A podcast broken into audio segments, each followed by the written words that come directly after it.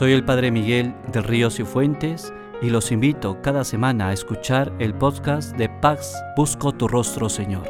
Bendiciones.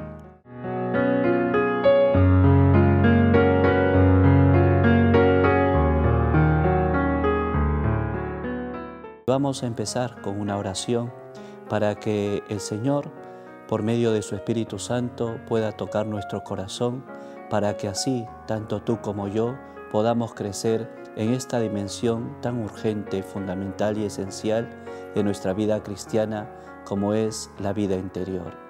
En el nombre del Padre y del Hijo y del Espíritu Santo. Amén.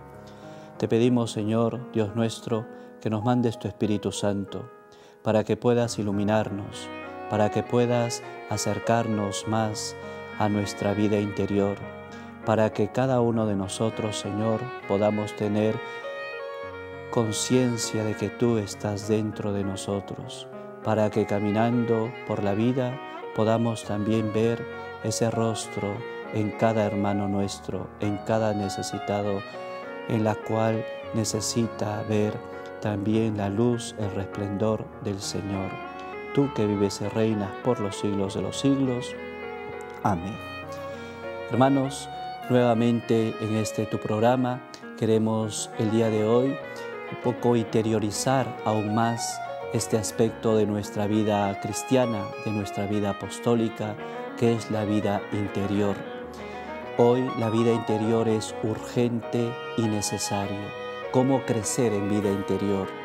Habíamos hablado los programas pasados, pero ahora vamos a dar un paso más. Crecer en vida interior significa estar en un estado permanente de gracia. ¿Y qué significa estar en un estado de gracia?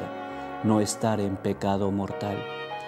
Tratar de alejarnos del pecado mortal. Ese es el primer punto en la cual cada uno de nosotros, si queremos crecer en vida interior, tenemos que hacer. Crecer en el estado de gracia. Y para ello, la Iglesia nos propone dos caminos que son muy importantes, fundamentales y esenciales el camino de la reconciliación, de la confesión y el camino de la Eucaristía. Son dos pilares en las cuales tú y yo tenemos que trabajar. Si tú y yo tenemos la Eucaristía y la reconciliación como forma y estilo de vida de cada uno de nosotros, vamos a crecer en vida interior. ¿Por qué? Porque nuestra vida estará en gracia, lejos del pecado mortal. Una persona que vive, en, que vive en pecado mortal vive en la oscuridad, vive en la ausencia de Dios, vive en la tibieza, en la soledad y en el vacío. Y es muy difícil, querido hermano, querida hermana, pues crecer en vida interior cuando convivimos con el pecado mortal.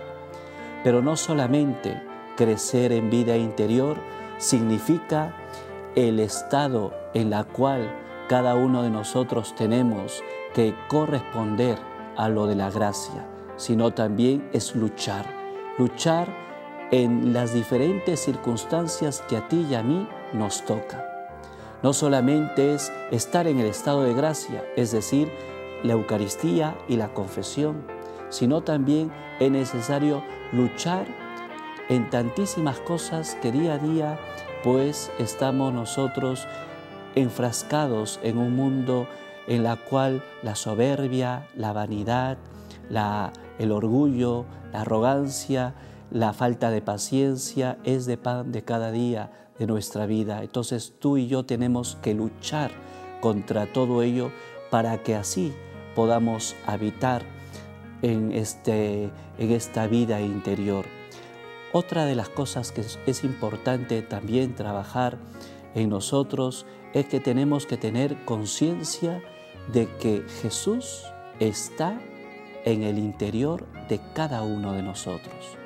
Vivimos un mundo muy ligero, un mundo muy rápido, lleno de bulla, lleno de tantísimas cuestiones, un mundo donde hoy nos levantamos y tenemos que asearnos rápidamente para ir a nuestro trabajo, un mundo donde hoy corremos para un lado y para otro, pero en todo ese mundo en que tú y yo vivimos, qué importante es tener conciencia de que dentro de nosotros está Jesús, que dentro de nosotros está el Señor.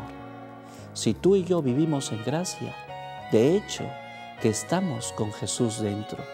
Y entonces, en medio del micro, en la combi, en la calle, en medio de la bulla, en medio del estrés del trabajo, en medio de un partidito de fútbol, tener siempre consciente de que Jesús va conmigo, de que Jesús camina conmigo, de que yo ya no estoy solo, que hay alguien que está conmigo y ese alguien es Jesús.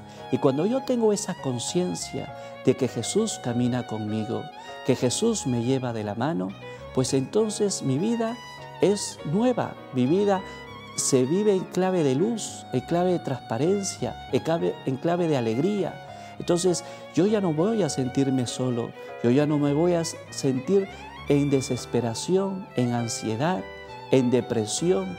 Mi vida no va a tener un corte de soledad ni de vacío, por más de que tú y yo tengamos problemas, porque somos conscientes de que Jesús está dentro de nosotros de que tú y yo somos una custodia viviente que llevamos a Jesús dentro de nosotros.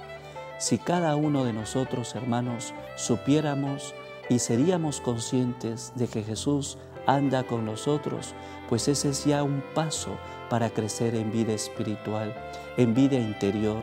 Entonces, la primera forma que como católicos cristianos que somos para crecer en vida espiritual es vivir en un estado de gracia, lejos del pecado mortal. Y para vivir en estado de gracia es necesario la Eucaristía y la confesión. Pero también luchar contra todas las acechanzas que cotidianamente tú y yo podamos tener, como la falta de paciencia, la vanidad, la soberbia, la arrogancia, cualquier cosa que de alguna manera tú y yo vamos viviendo. Y luego una vez que en mi vida hay un estado de gracia, debo ser consciente de que Jesús está conmigo, de que Jesús camina conmigo.